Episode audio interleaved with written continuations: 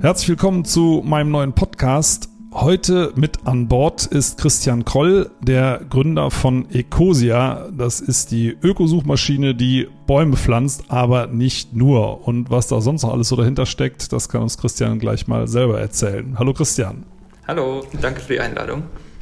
Ich, äh, dich kann ja im Moment keiner sehen, aber du hast dein, dein typisches weißes T-Shirt an. Wie viel hast du davon?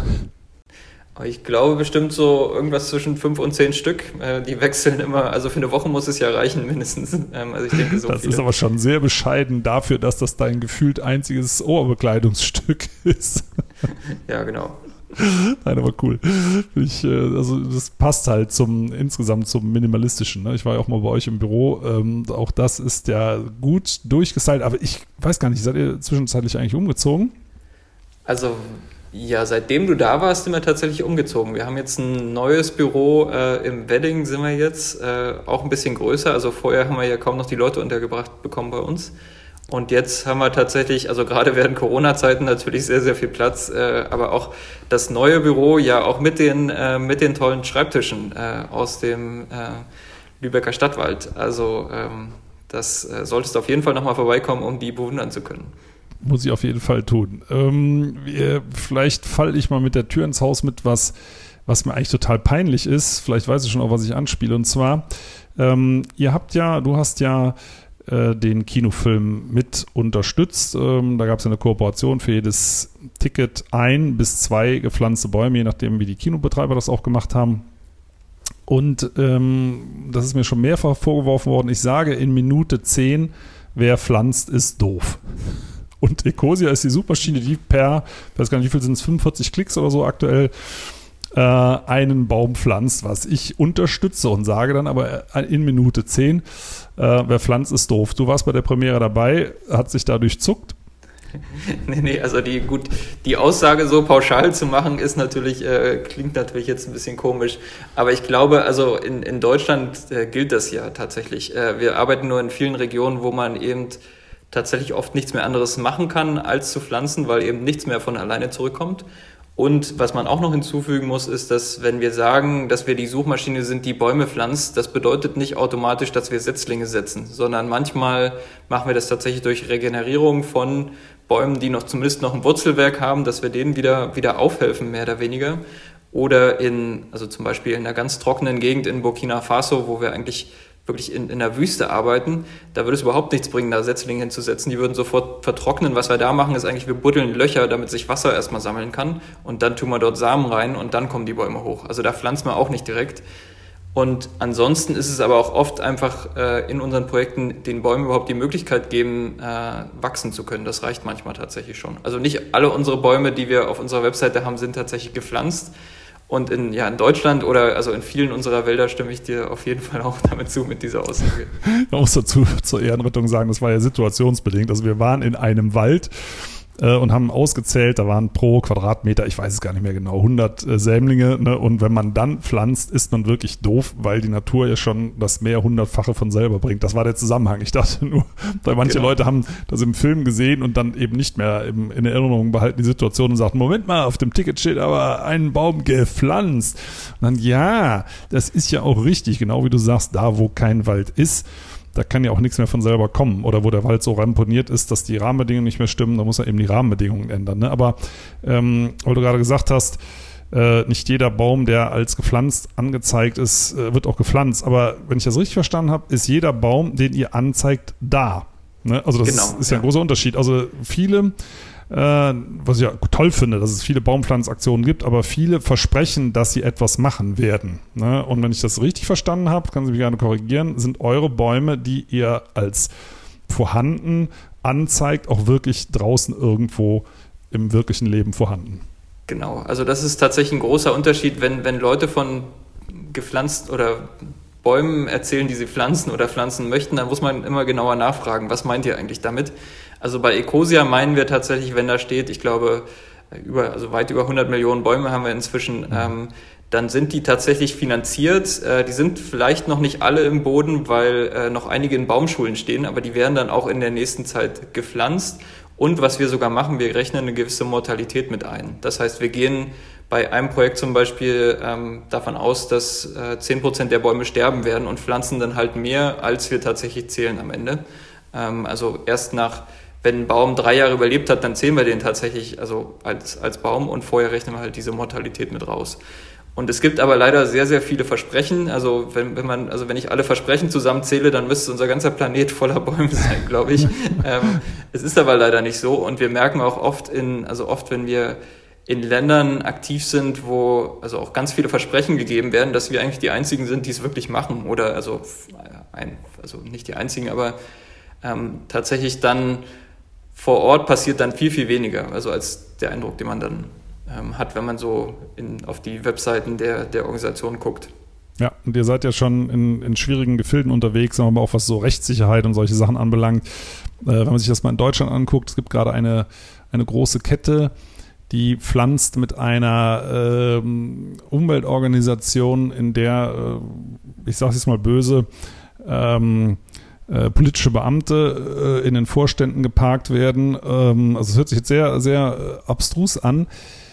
Tatsache ist, also da werden Bäume gepflanzt auf Flächen, die ähm, in öffentlicher Hand sind, die sowieso schon Wald sind, die vorher kahlgeschlagen wurden von staatlichen Beamtinnen und Beamten und jetzt als Sponsoring wieder aufgeforstet werden. Das ist natürlich etwas, ähm, das zeigt mir einfach, wie verzweifelt man Projekte sucht und keine findet. Ne? Weil das ist, das muss man sagen, das, das ist das, was ich auch wirklich total unsinnig finde. Also Wald der per Gesetz sowieso wieder zurückkommen muss, nachdem man ihn vorsätzlich kahlgeschlagen hat, das dann über so Mitleidaktionen äh, zu finanzieren und letztendlich einfach nur ähm, staatliche oder kommunale Mittel einzusparen. Ne? Das ist ja das, was Menschen eigentlich nicht wollen. Und was vielleicht auch wichtig ist, ähm, was für eine Art Wald gepflanzt wird.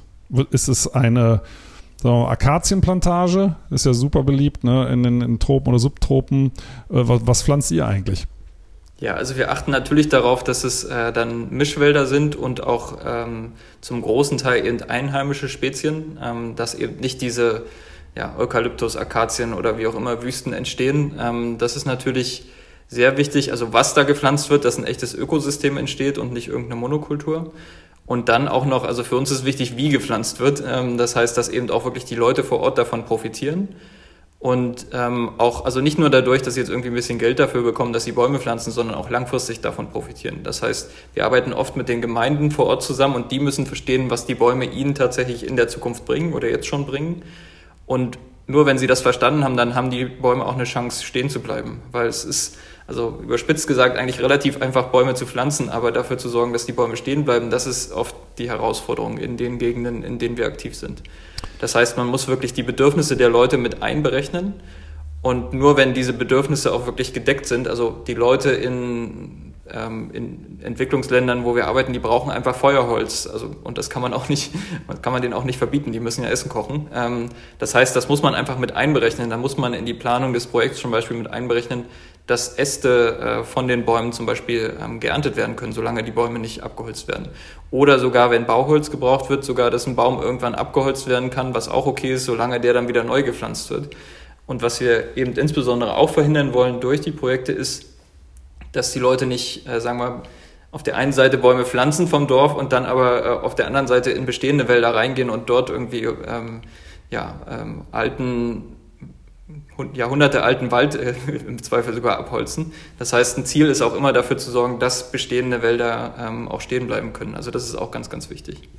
Also was du gerade beschreibst, ist ja gar nicht die, so sehr die Praxis der Tropen, sondern die Praxis in Deutschland, dass man Wald pflanzt und auf der anderen Seite alte, alte wertvolle Laubwälder, zum Beispiel Buchenwälder, äh, abholzt. Äh, streng genommen werdet ihr doch die geborenen Berater für deutsche Forstverwaltung, oder?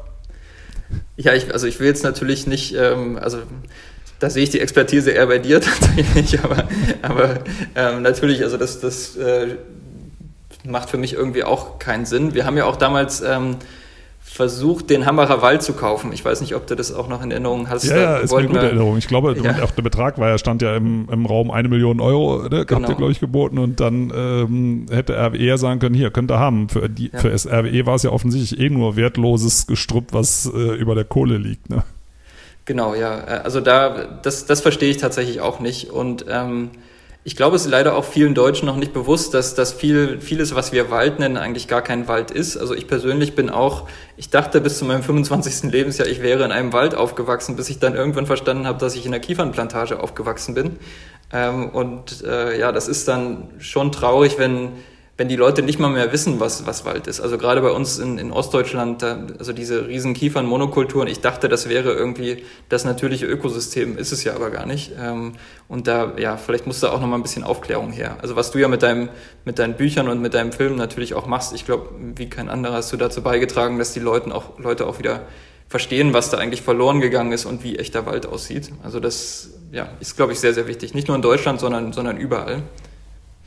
Ich finde es, ähm, nochmal auf die, auf die äh, Tropen, Subtropen äh, oder auch Sahara, Subsahara-Region zurückzukommen.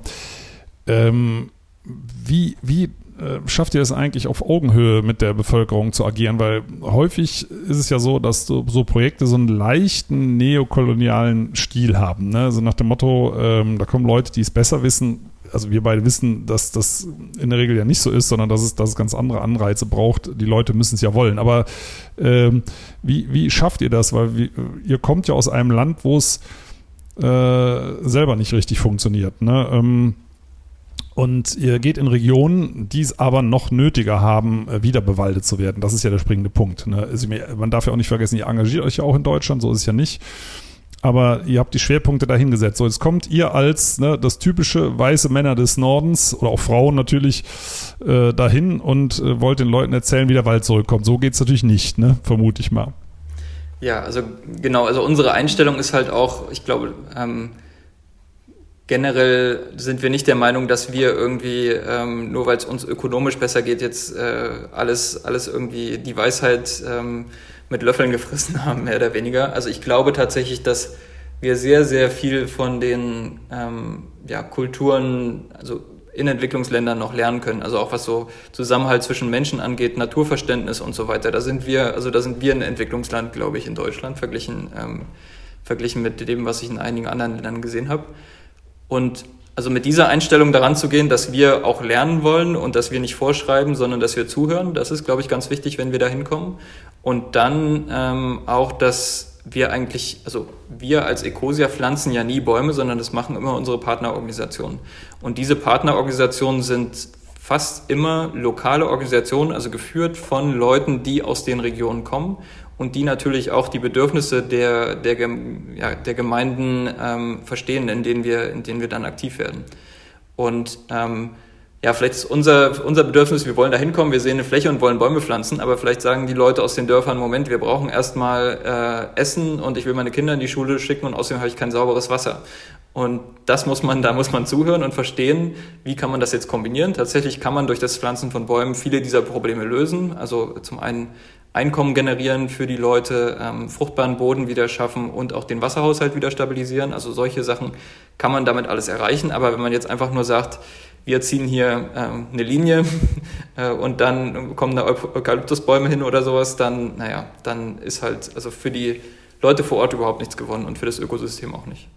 Ja, ich habe mal ähm, gehört, dass es da teilweise äh, fast schon sowas wie Wettbewerb zwischen den Dörfern gibt. Ne? Die, die, ja, also wir haben. Das cool ähm, finden, wenn ihr vorbeikommt.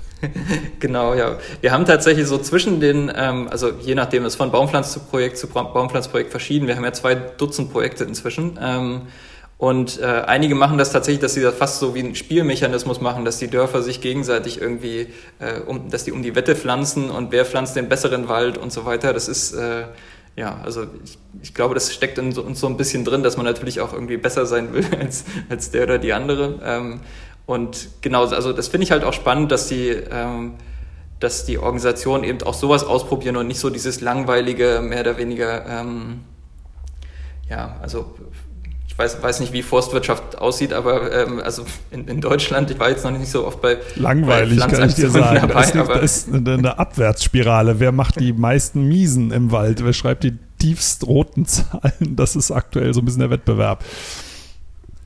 Ja, also wenn ich, also wenn ich manchmal dann in, äh, in Afrika, Sü Südamerika oder, oder auch Asien, wo wir viel unterwegs sind, dann mit dabei bin, wenn gepflanzt wird, das, also das macht Spaß. Da, da haben, also das ist so ein die komplette Gemeinde zieht irgendwie los und, äh, ja, und, und sorgt dafür, dass sie sich zusammen eine bessere Zukunft aufbauen. Also das ist ein, nochmal ein ganz, ganz anderes Verständnis.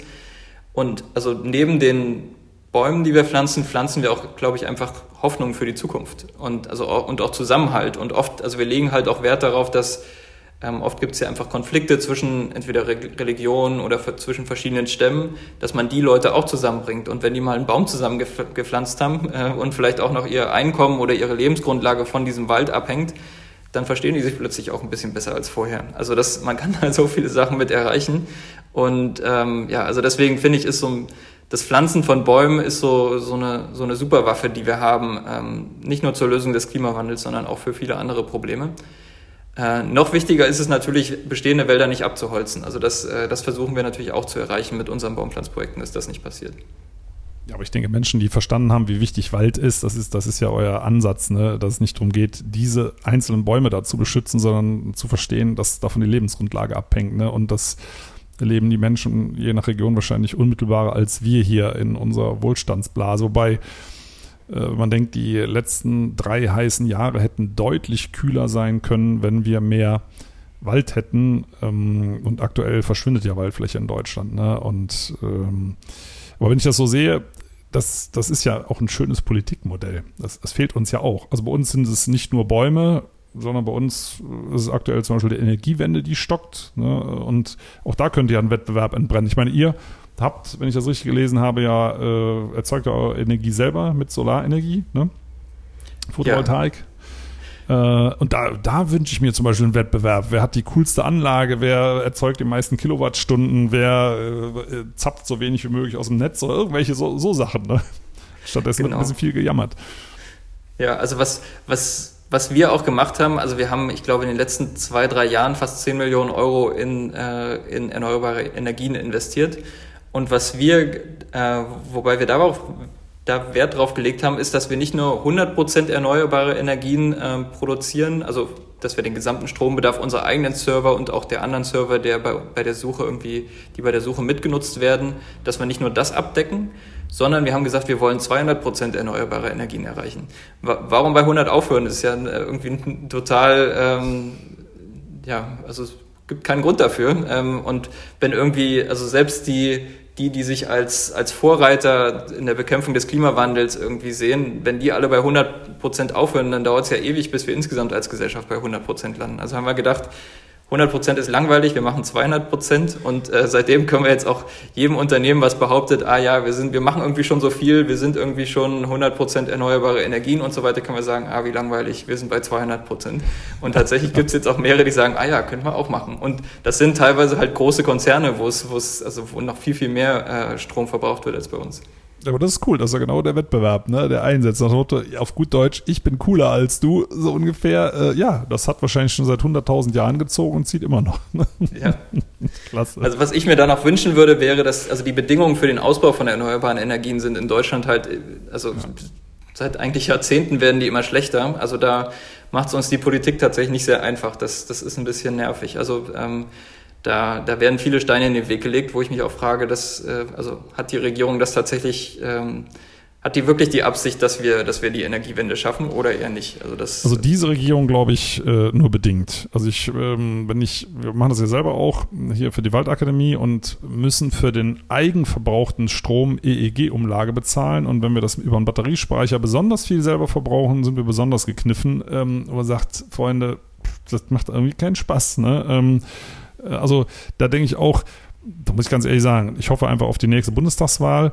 Jetzt mal unabhängig von der Partei, dass diese große Koalition, diese verkrustete, endlich aufbricht. Und ich hoffe natürlich, muss ich auch ganz klar sagen, dass die Schlüsselministerien äh, anders besetzt werden und nicht so stark äh, von Lobbyisten beeinflusst. Ne? Anders kann man sich das nicht erklären, ähm, dass auf der einen Seite kann ruhig mal Namen nennen, äh, ein Herr Altmaier auf einmal richtig Gas gibt, nachdem er alles so zementiert hat, dass sich nichts mehr bewegt, sagt er, und wir sind jetzt ganz vorne, muss man sagen, nee, du bist gerade ganz hinten, ne? Also wenn du da weg willst, musst du dich langsam mal bewegen. Das ist, ähm, naja, wäre insgesamt nicht schlecht.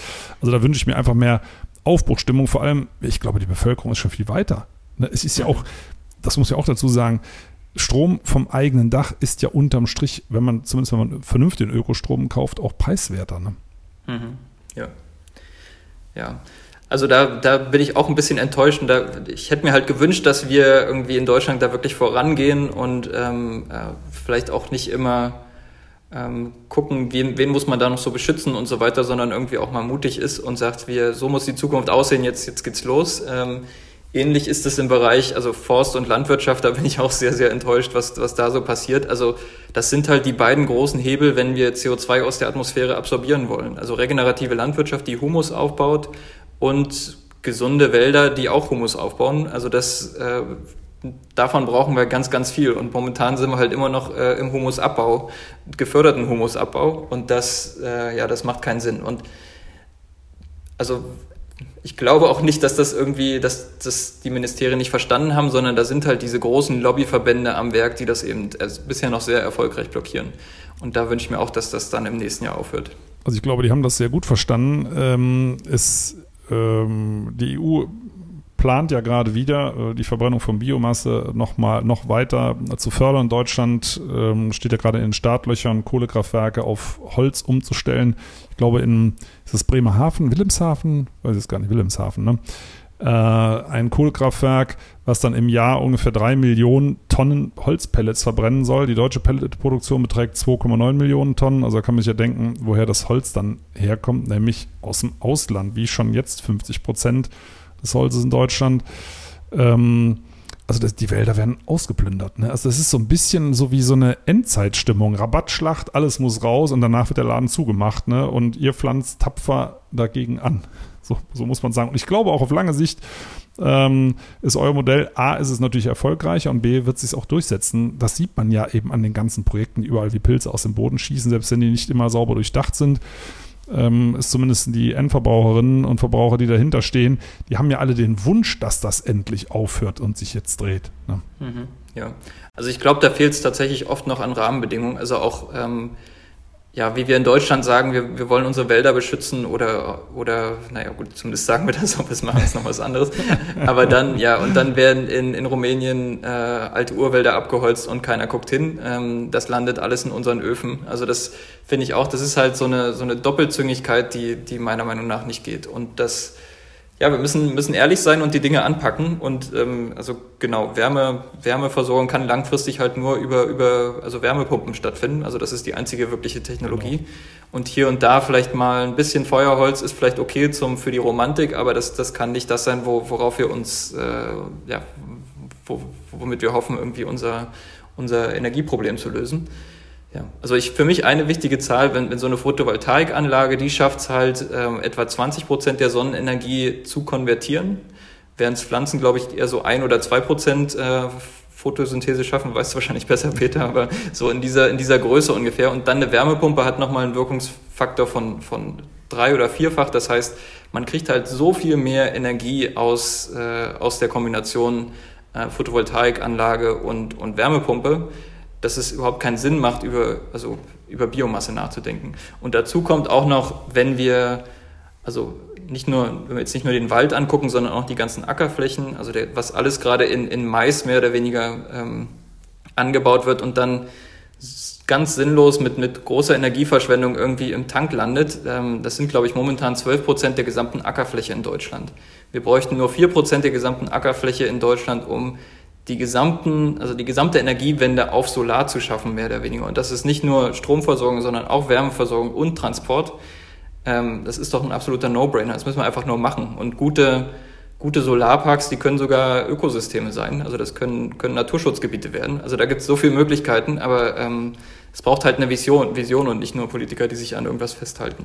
Und es gibt natürlich noch ein paar leere Hausdächer. Ne? Also jedes Mal, wenn man mit dem Zug durch Deutschland fährt und sieht diese ganzen leeren Hausdächer, ich meine, ein bisschen mhm. was hat sich ja getan, aber so gefühlt würde ich mal sagen, 10% sind Solaranlagen drauf und der Rest ist gähnende Leere. Auch da sind die politischen Weichen ja nicht besonders günstig gestellt, so zum Beispiel für Mietshäuser ne, und diese ganzen mhm. Dinge. Aber ich würde gerne nochmal auf die Anfänge von Ecosia zurückkommen. Du hast ja auch erstmal ein bisschen rumprobiert, ne? Äh, bis es dann gepasst hat. Ich glaube, du hast in Nepal angefangen, bist dann äh, umgestiegen äh, auf, also der Vorläufer hieß Forestle, also ich hoffe, ich habe es richtig, richtig ausgesprochen, mhm. ne? so wie kleines Wäldchen. Ne? Mhm. Das, warum hat, hat das vom Namen her nicht funktioniert oder äh, seid ihr, hast du irgendwann gedacht, nee, Ecosia hört sich cooler an? Ja, also das hatte mehrere Gründe. Also ähm, zum einen, also ich habe tatsächlich, äh, am Anfang habe ich BWL studiert, hatte aber immer das Gefühl, dass das irgendwie, also nur Geld machen und Karriere machen war nicht das, was mich wirklich antreibt. Und dann habe ich eine längere Reise gemacht äh, äh, um die Welt herum, habe ein halbes Jahr in Nepal gelebt und fast ein Jahr in Südamerika und habe halt also zum einen erlebt, wie sehr wir unsere Welt gerade zugrunde richten und aber auch erlebt, wie unfair die Welt ist, also was für Chancen ich habe, nur weil ich in Deutschland geboren bin und dann aber eben Menschen, die in Nepal geboren sind, haben diese Chancen halt nicht, einfach weil sie ja, im falschen Land äh, aufgewachsen sind. Ähm, und das ist halt unfair. Also da wollte ich was dagegen machen, also gegen diese Zerstörung unserer Ökosysteme und gegen diese soziale Unfairness auf unserem Planeten. Und dann habe ich auch, äh, ich glaube, das war im Jahr 2007 oder sowas, zum ersten Mal vom Klimawandel gehört. Und dann dachte ich mir, Moment, warum sind wir nicht alle, warum ähm, ja, verhalten wir uns nicht, als wäre unser Haus, äh, als würde unser Haus brennen, mehr oder weniger. Also warum nehmen wir das nicht als viel ernsteres Thema? Und ja, dann habe ich halt überlegt, okay, was ich kann ich da machen? Ähm, und da war halt Forrestal mehr oder weniger mein erster Versuch. Und das, also das LE kam damals noch von Google, weil das mit einer Partnerschaft von Google aufgebaut wurde. Google hat aber dann leider sehr schnell den Stecker gezogen. Das heißt, äh, das, fiel, das Projekt fiel sehr schnell wieder zusammen, äh, was natürlich auch enttäuschend war. Ähm, und dann, naja, danach war Ecosia mehr oder weniger der, der Versuch, der dann auch geklappt hat. Aber es hat auch eine Weile gedauert. Also ich habe insgesamt, glaube ich, also Ecosia vor fast elf Jahren gegründet und die ersten fünf Jahre, die waren schon ein bisschen zäh. Also da hat es lange gedauert, bis wir wirklich Mitarbeitern ein echtes Gehalt zahlen konnten und so weiter. Das, ähm, also für mich war das nicht so schlimm, weil es war halt, also in Berlin kann man, konnte man damals noch gut mit 500 Euro im Monat leben. Aber ähm, es war jetzt nicht wirklich die, also finanziell nicht unbedingt die, äh, die rosigste Zeit. Aber trotzdem bin ich sehr glücklich, dass wir das also dass ich das so aufgebaut habe, weil wir haben halt keine Investoren reinbekommen in das Unternehmen. Also haben wir strikt gesagt, nee, das machen wir nicht, ähm, um eben zu verhindern, dass irgendjemand anders später die Kontrolle hat über Ecosia. Und so haben wir halt jetzt die Möglichkeit, wirklich unabhängig zu sein. Wir haben auch vor zwei Jahren ähm, ein rechtlich verbindliches Versprechen gemacht, dass wir Ecosia niemals verkaufen werden und dass es auch unmöglich ist, Gewinne rauszuziehen und dass eben auch nie jemand externes Kontrolle über das, das Unternehmen äh, übernehmen kann. Und ja, und dadurch haben wir, glaube ich, was geschaffen, was sich eigentlich, also was, was ziemlich einmalig ist. Also wirklich ein, ein meiner Meinung nach sehr glaubwürdiges, unabhängiges Unternehmen, wo es um den Zweck geht und nicht um die Profitmaximierung. Und das, äh, ja, das ist, glaube Gold wert. Also wir sind äh, die einzige unabhängige Suchmaschine, glaube ich, und auch, ja, also das Schöne ist, dass es auch immer so bleiben wird. Und ähm, da, da bin ich stolz drauf. Aber das war am Anfang nicht, nicht einfach, das so aufzubauen.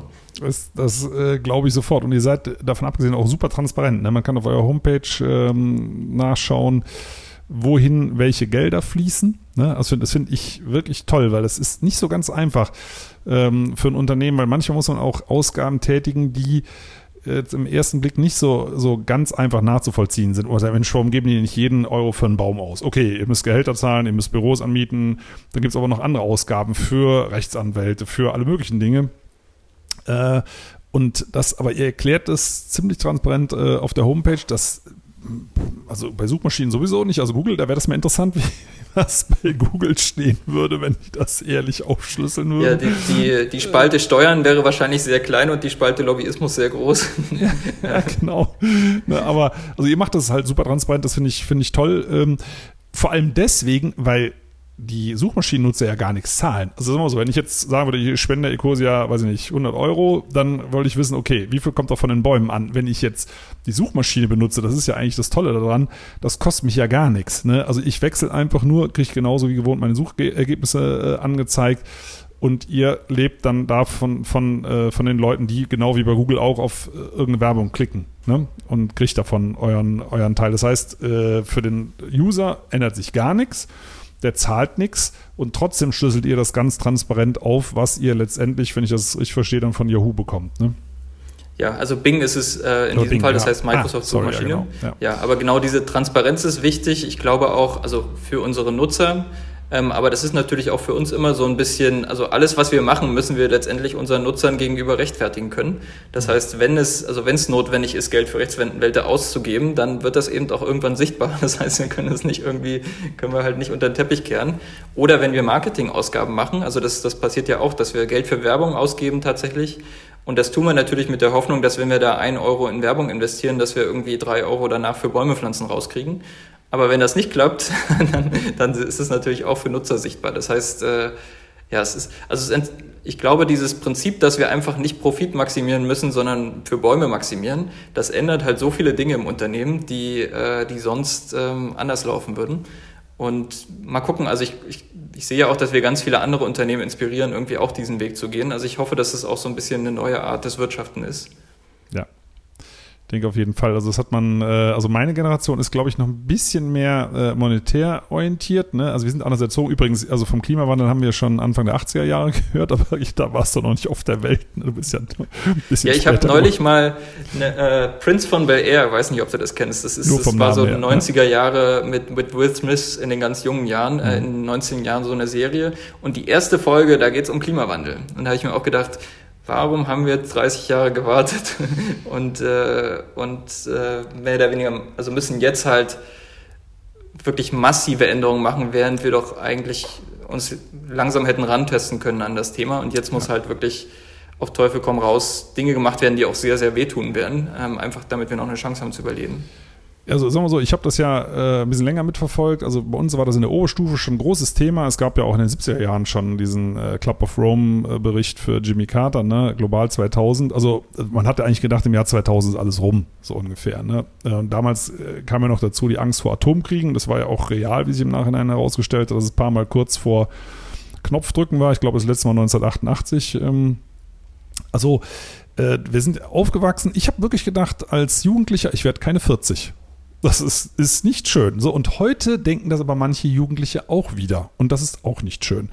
Jetzt aus der Erfahrung raus äh, würde ich es mal so subsumieren. Auf der einen Seite ist es erschreckend, dass wir nicht vorher in die Pushen gekommen sind, sondern immer weiter äh, uns gesteigert haben. Wir wären ja froh, wir wären auf dem Niveau der 19, Anfang 1980er Jahre zurück. Das wäre ein Riesenerfolg. Und wir haben damals gedacht, wie benehmen wir uns eigentlich? Wir haben äh, die Deckel von Joghurtbechern gesammelt, um, um das Alu zu retten, ne? äh, wo man heute denkt, hey, jedes Auto hat eine Felge, da kannst du drei Millionen Joghurtbecher mit verdeckeln. Ne?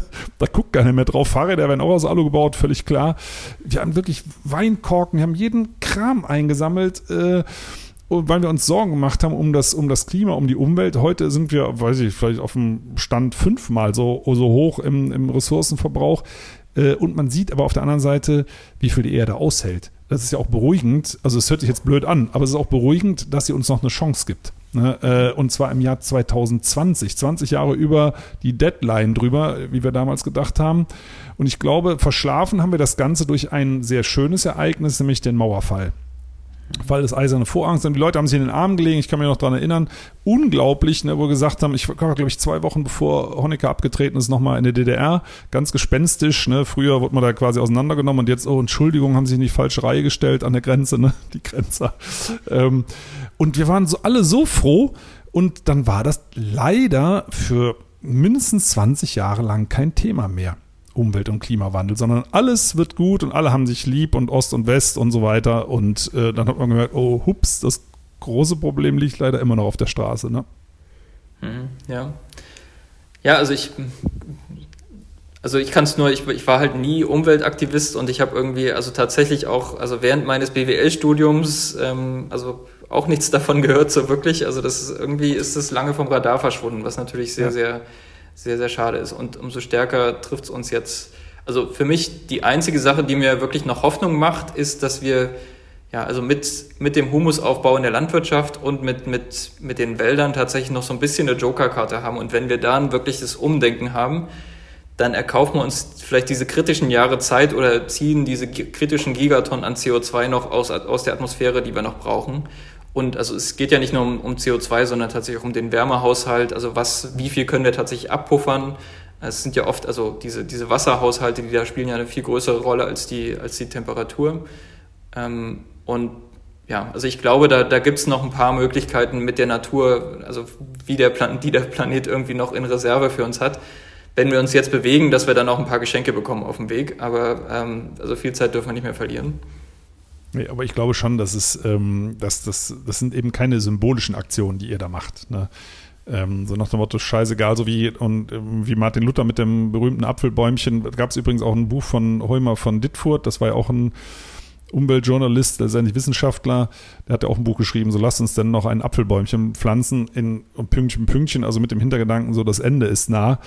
Das Buch ist, glaube ich, auch aus den 80er Jahren. Ne? Ähm, also Baumpflanzen hat ja immer was von Hoffnung, aber in dem Zusammenhang auch so ein bisschen was von äh, jetzt erst recht. Aber äh, wenn man die aktuelle Forschung dazu sieht, du hast es gerade angesprochen, äh, Wasserhaushalt, was ja viel entscheidender ist als das CO2. Wir starren ja viel zu sehr auf, auf die Klimagase. Also die sind wichtig, die müssen wir runterbringen, keine Frage.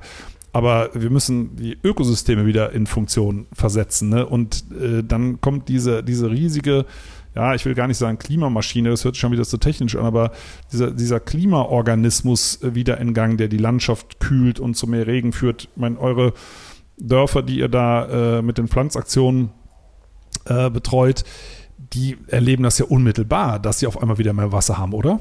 Mhm. Also insbesondere dadurch, also ich glaube, bis es dann wirklich zu mehr Regen führt, das dauert eine Weile, ja, also da muss man, glaube ich, ganz schön aufforsten. Aber dass der, dass der Boden wieder Wasser halten kann, das ja. ist natürlich sehr wichtig. Und auch, dass die, die Felder nicht vertrocknen, weil wenn man Felder mit Bäumen kombiniert, dann, dann schützen halt die, die Bäume äh, vor dem Austrocknen. Also da kann man wirklich innerhalb weniger Jahre schon massive Effekt, Effekte erzielen. Und ja, also genau das macht mir die Hoffnung, weil selbst dann kriegen wir vielleicht auch noch es hin, die Menschheit zu versorgen, selbst wenn wir bei zwei Grad ähm, Temperatursteigerungen liegen. Dann haben wir zwar noch das Methanproblem im Perma, äh, Permafrost mehr oder weniger, also die Methanbombe, die da noch wartet äh, oder die kurz davor ist, gezündet zu werden. Das heißt, dann könnte es sein, dass dann doch irgendwie alles kippt, aber hoffen wir mal, dass das alles nicht so schlimm wird.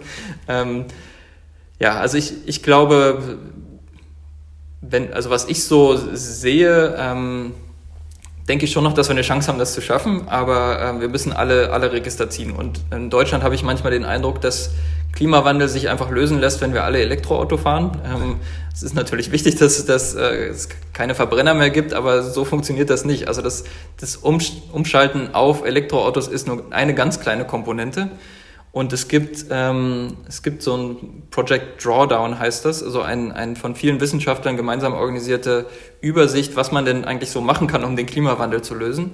Und da sind die, ich glaube, zwölf von den Top 20 Lösungen sind äh, entweder Land- oder Essensthemen. Also wie wir unsere Nahrung produzieren, was wir mit der Nahrung machen und wie wir mit unserem Land umgehen.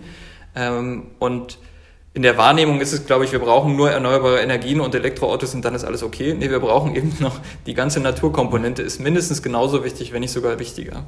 Ja, das ist exakt der Punkt. Also ich äh, recherchiere auch gerade für ein neues Buch und äh, habe mit Erschrecken festgestellt, dass zum Beispiel in Deutschland von ähm, 16 Millionen Hektar Agrarland 10 Millionen Hektar Tierfutter ist. Ne? Also auch die schönen grünen Wiesen, das ist Tierfutter.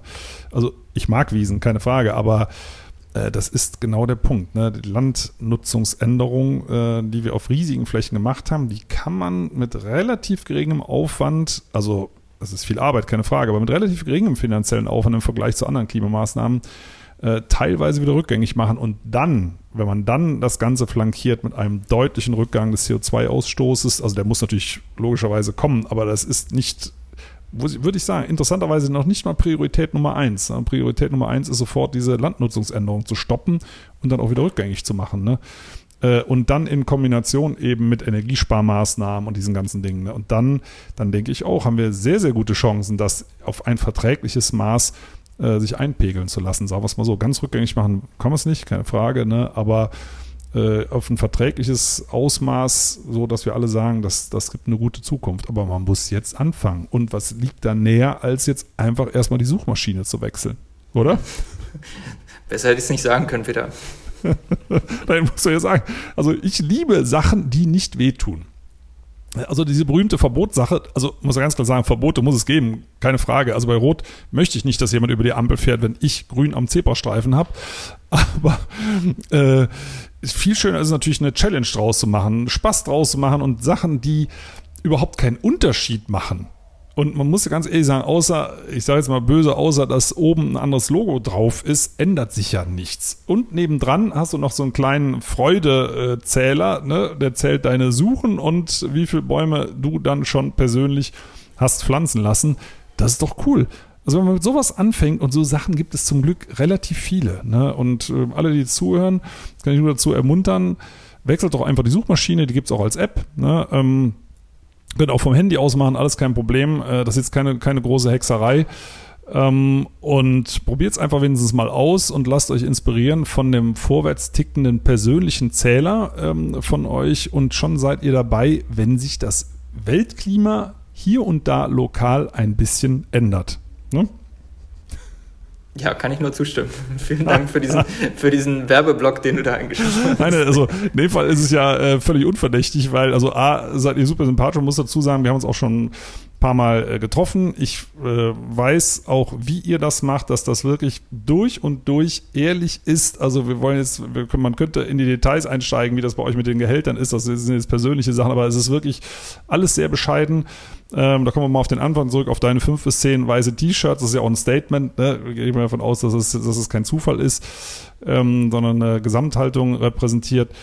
Und also ich kann es von daher einfach nur empfehlen, weil das ist, ist keine Werbung für Ecosia, das ist Werbung für eine gute Zukunft. Und äh, davon profitieren wir alle und keiner im Einzelnen. Ne? Also auch bei den Projekten selber nicht. Und ähm, von daher kann ich es nur empfehlen, möchte mich ganz, ganz herzlich dafür bedanken, dass du zur Verfügung gestanden hast. Du musst, du machst sowas ja sicher häufiger, aber da kann man gar nicht genug Reklame dafür machen. Also vielen Dank, Christian, und äh, ich wünsche euch auch nach dem Podcast nochmal einen kleinen Schub an neuen Usern.